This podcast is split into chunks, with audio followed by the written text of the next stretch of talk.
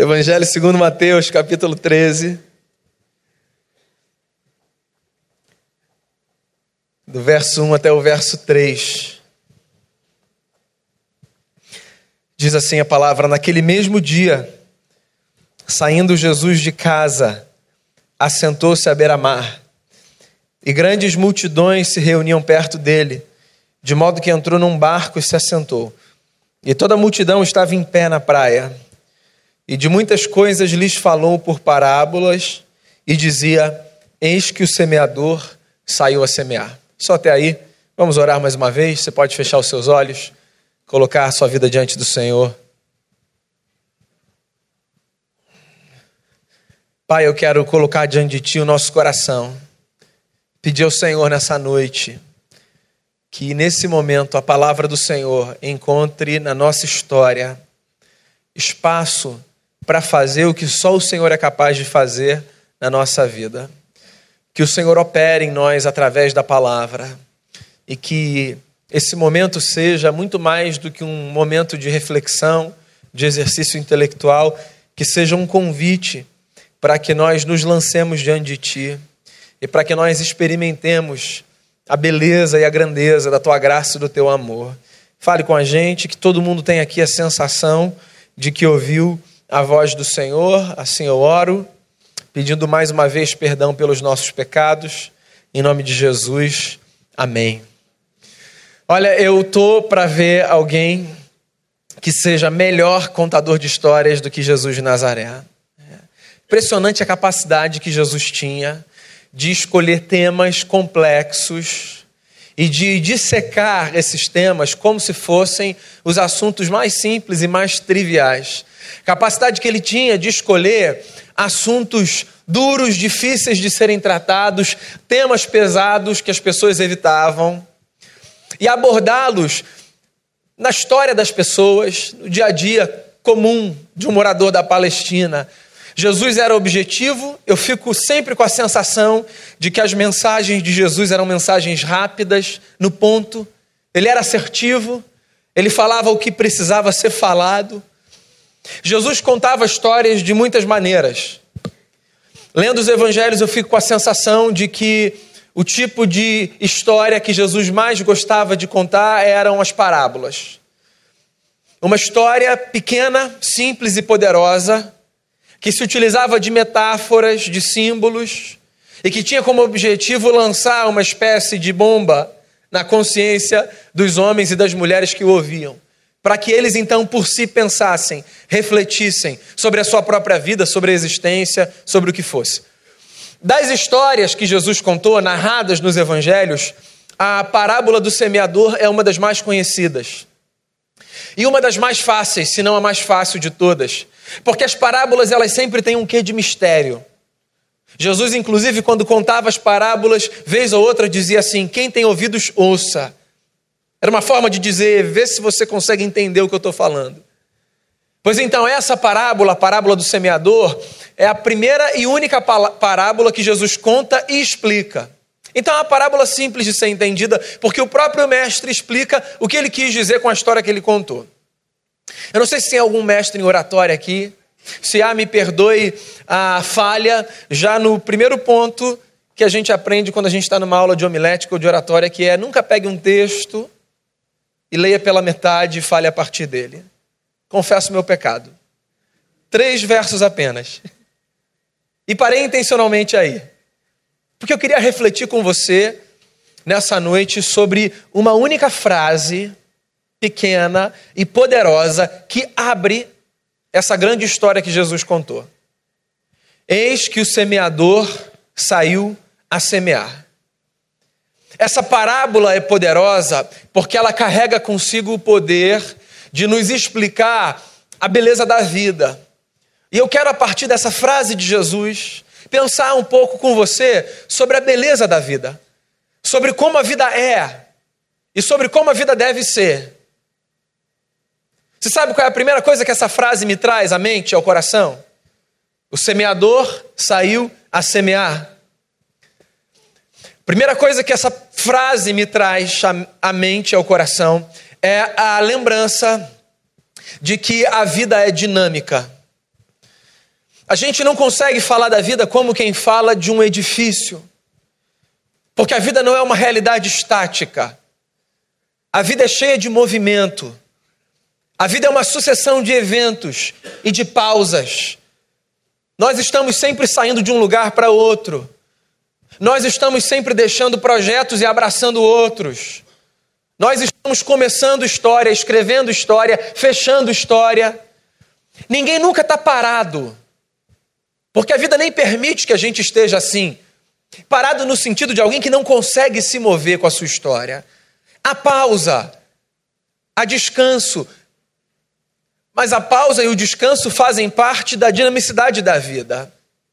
Por exemplo, quando Davi compõe um salmo para colocar como o primeiro salmo de todo o saltério bíblico, ele compõe o salmo que é chamado de Salmo dos Dois Caminhos, ou o Salmo do Justo, alguns o chamam assim.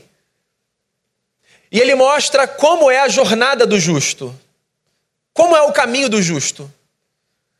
Curiosamente, Davi diz que o caminho do justo é como o caminho de uma árvore. Ele é como a árvore plantada, lembra disso? Às vezes nós temos a sensação de que por conta das nossas raízes nós estamos estáticos.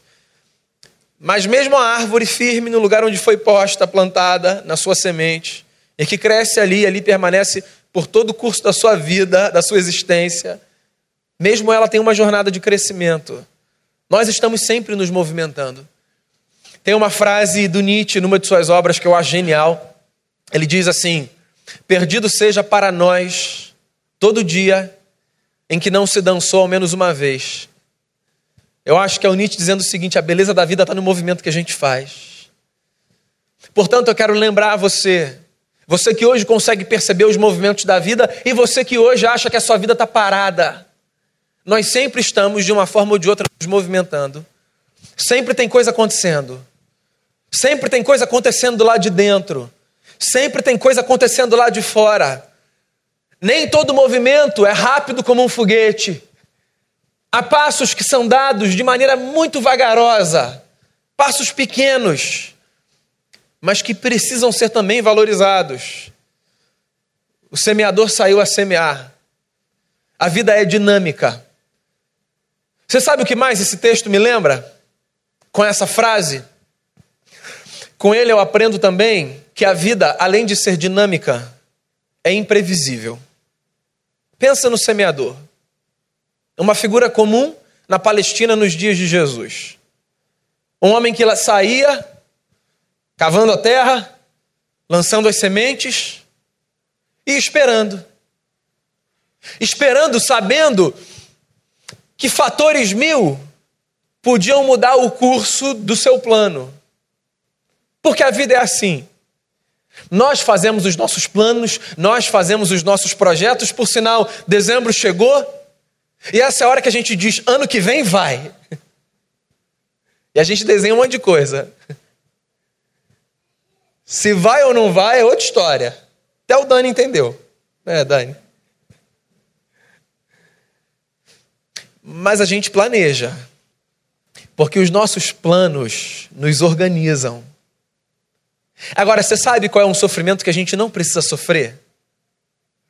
O sofrimento de quem vive angustiado, determinado a fazer com que todos os seus projetos e planos se cumpram, custe o que custar. Uma coisa é você planejar, outra coisa é você tentar controlar obsessivamente todas as variáveis em jogo. É como tentar caminhar segurando um punhado de água na sua mão escapa por entre os dedos, escorre. Há coisas que se cumprem dentro dos nossos projetos. Mas há fatores na nossa história sobre os quais nós não temos o menor controle. O semeador que sai a semear precisa reconhecer que ele não tem controle sobre a força do vento, sobre o volume das águas, sobre o que quer que seja que no curso da história pode aparecer como um obstáculo. Meu conselho para você, ao planejar a sua vida, é faça os seus planos, trace as suas metas, desenhe os seus objetivos, estabeleça os seus propósitos, mas não seja uma pessoa obcecada, porque a obsessão nos cansa, e a obsessão nos traz angústia, porque a obsessão nos faz lembrar que nós não temos o governo da história com todas as suas variáveis, nem mesmo da nossa história nas nossas mãos. O semeador saiu a semear. A vida é dinâmica, a vida é imprevisível. E você sabe o que mais esse texto me lembra? Que a vida cumpre os seus ciclos.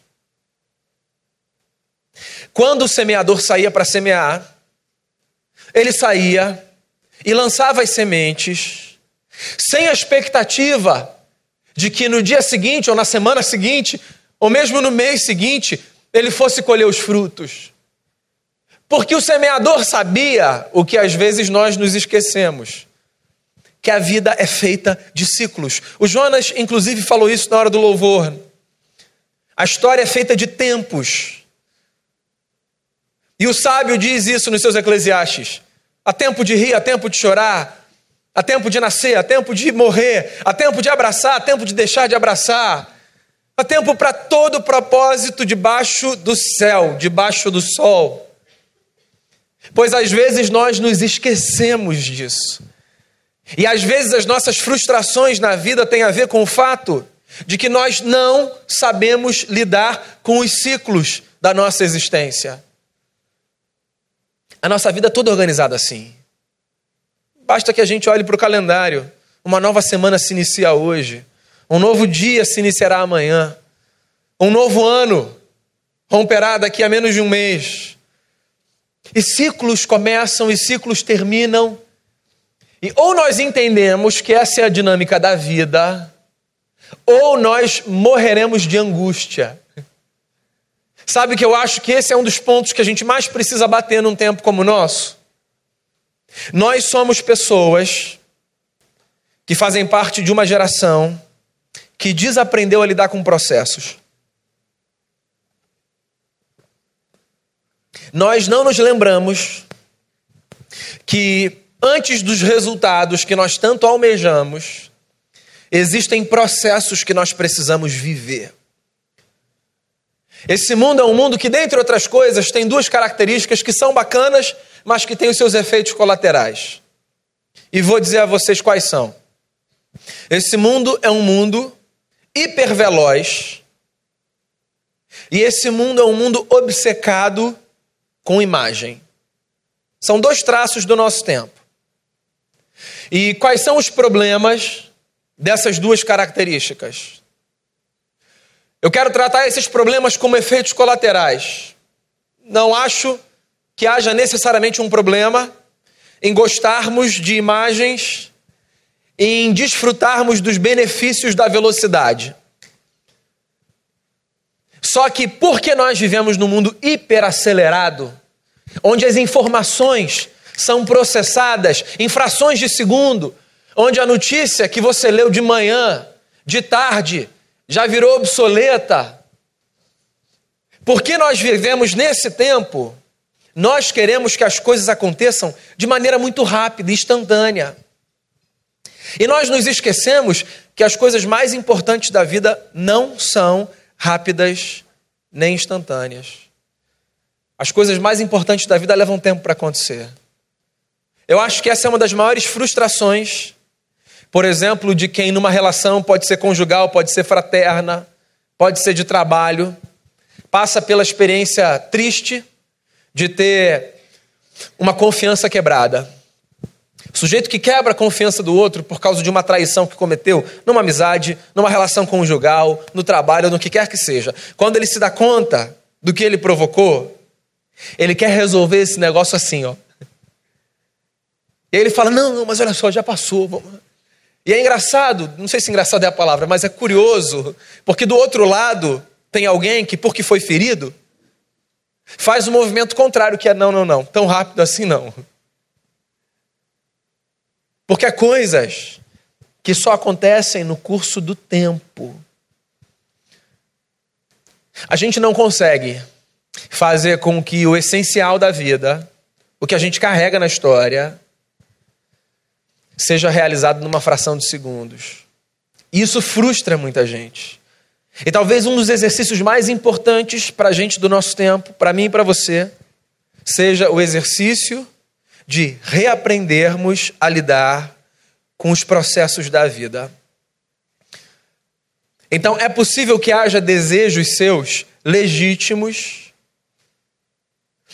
sinceros, mas que você esteja a ponto de desistir deles por não vê-los acontecer.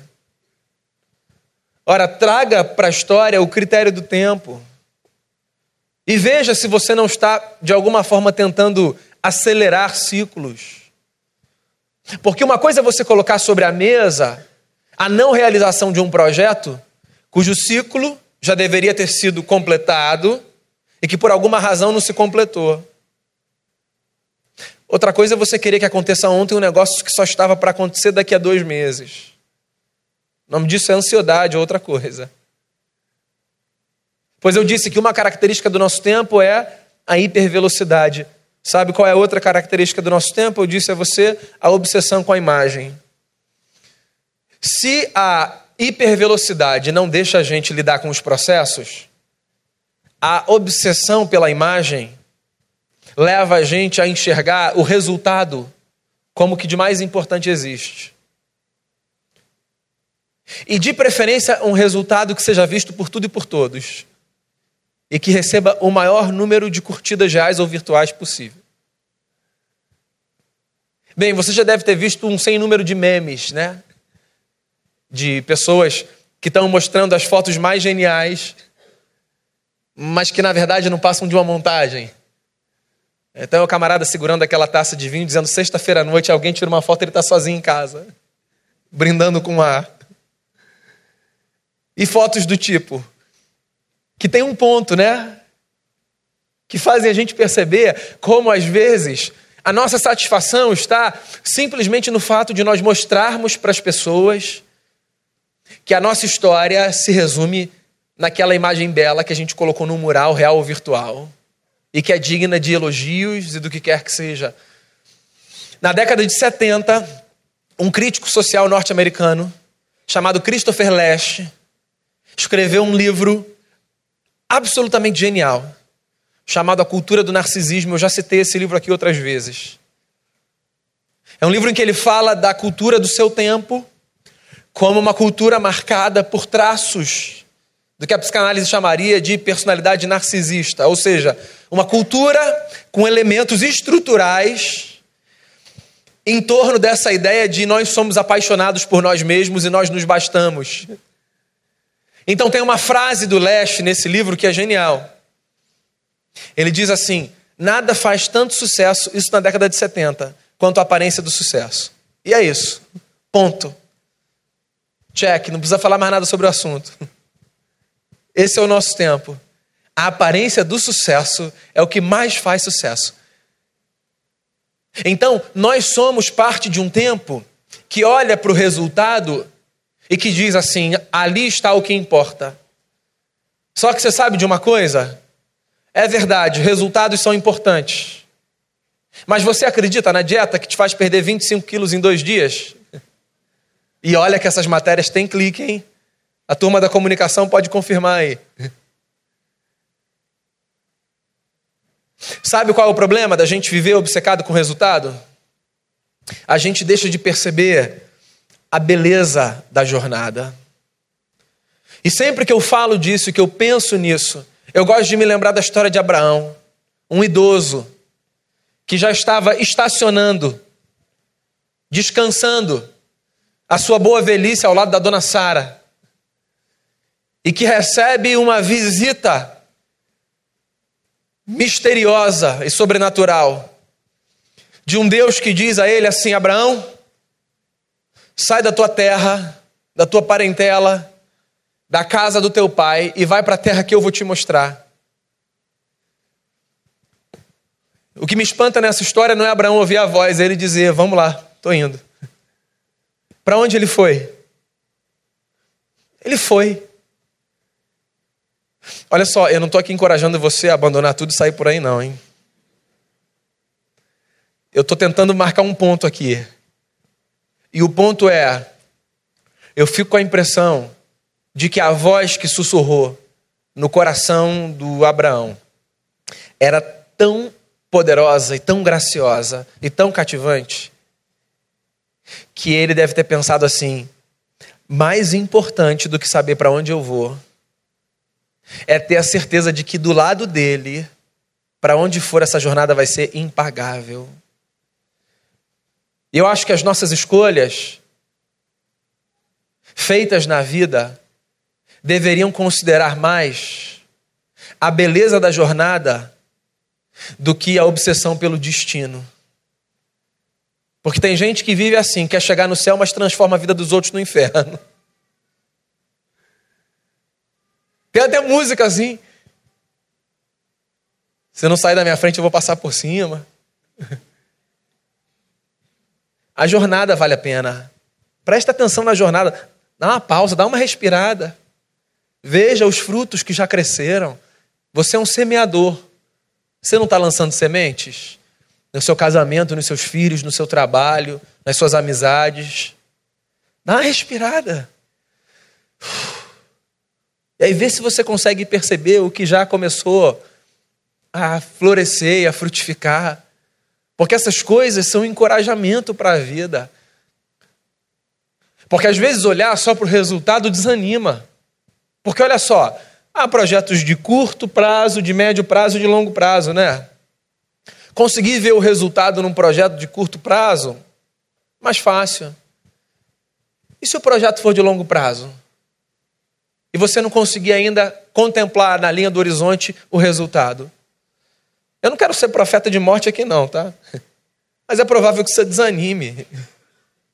Agora, se você, mantendo o projeto no seu campo visual e o resultado como um sonho, conseguir olhar para os passos, eu acho que a vida vai ser mais interessante. Então, cuidado, enquanto você estiver caminhando. Não sai correndo atropelando as histórias, não. Vai devagar. Ó, tira a sandália do pé. A história do outro é solo santo, sagrado. Vai com calma. Vai andando devagar, pede licença, diz assim: estou entrando, hein? Posso falar? Posso conversar? Eis que o semeador saiu a semear. A vida é dinâmica, a vida é imprevisível, a vida cumpre os seus ciclos. E a última lembrança que esse texto me traz é a de que a vida sempre, sempre dá os seus frutos. Sempre. A beleza na história. A beleza na vida. E todo mundo aqui ocupa aquele lugar de eu não sei por que essas coisas acontecem só comigo. Todo mundo está nesse lugar. Porque a gente vê o mundo a partir da nossa história.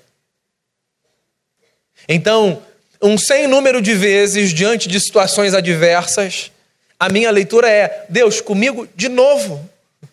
Sou eu mesmo. Algum problema, alguma marcação? Eu fiz alguma coisa? E eu ouço isso o tempo todo, o tempo todo. De gente que chega, olha, com a pergunta legítima, sincera no coração, dizendo assim: Daniel, honestamente, eu não quero blasfemar, não. Quando a pessoa começa a gabinete dizendo assim, eu não quero blasfemar, é porque assim, precisa colocar para fora. Ainda bem que Deus não se impressiona com os nossos desabafos, né? Porque aí geralmente depois vem um, eu não estou conseguindo entender. Está tudo direitinho, mas não vai, não vai. É só comigo. É engraçado como, às vezes, quando a gente ouve a história dos outros, dá até um alívio, né? Não é que a gente goste da tristeza alheia, não. Acho que a gente se identifica e dá para dar uma respirada. Uf, então não é comigo, né? Então não sou só eu. Porque olha só, todo mundo tem espinho na história, todo mundo. Mas Deus é bom. E Deus é generoso. E a semente que a gente lança sempre dá os seus frutos. Então sempre vai florescer. Vai florescer. Porque a vida é assim. E a nossa história pode ser marcada por dias maus. Mas há muitos dias bons. E é por isso que essa última música que a gente cantou, assim, é uma das músicas que eu mais gosto de cantar. Porque nesses dias, enquanto eu colho coisas boas e coisas ruins, como fruto da jornada da vida, que nos toca a todos da mesma forma, enquanto eu vou vivendo, eu vou me lembrando de que vai ter um dia que tudo que eu vou colher vai ser graça, alegria, bondade e amor. Porque Deus será tudo em todos. E não haverá mais dor, nem tristeza, nem angústia, nem sofrimento, nem morte, nem nada que nos faça lembrar dos dias ruins que vivemos, como força das nossas escolhas mal feitas, como força da vida que às vezes nos surpreende negativamente. Qual é o meu recado a você nessa noite?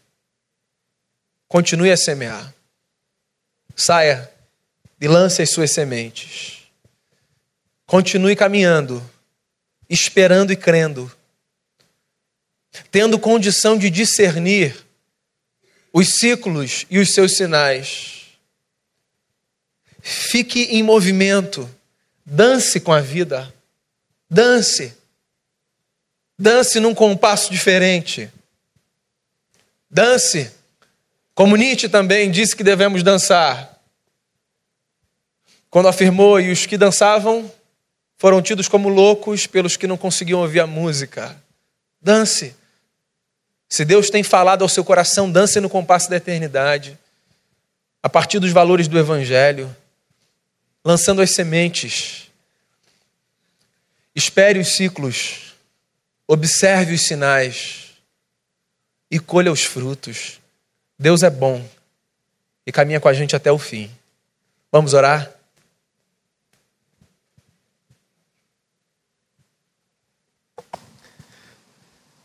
Tu és bom, Senhor. Deus maravilhoso. Deus que cuida, Deus que encoraja. Justo é o Senhor. Nós queremos louvar o nome do Senhor pela bênção de vivermos como semeadores do Evangelho, como gente que se movimenta seguindo a direção que o Espírito traz ao coração, como gente que reconhece que por mais que a vida deva ser planejada, há muitos fatores que estão para além da nossa capacidade de gerência, mas que nenhum deles está para além do governo do Senhor, nenhum deles. Nos dê a graça de percebermos os ciclos da vida a partir dos seus sinais nos dê a sensibilidade de percebermos os momentos da nossa história. E nos dê a alegria de colhermos os frutos no tempo certo. Ah, outro dia celebrávamos, Senhor, em ações de graças, as muitas bênçãos recebidas. Que esse movimento seja um movimento que acompanhe cada dia de cada ano. Que cada manhã traga para o nosso coração a consciência de que há muito pelo que agradecer e nós somos gratos ao Senhor. Obrigado pelo que o Senhor tem feito na nossa vida, na vida da nossa igreja, nas nossas famílias. E eu quero colocar diante de Ti então o nosso coração e pedir que o Senhor continue a nos conduzir, hoje e sempre, em nome de Jesus. Amém.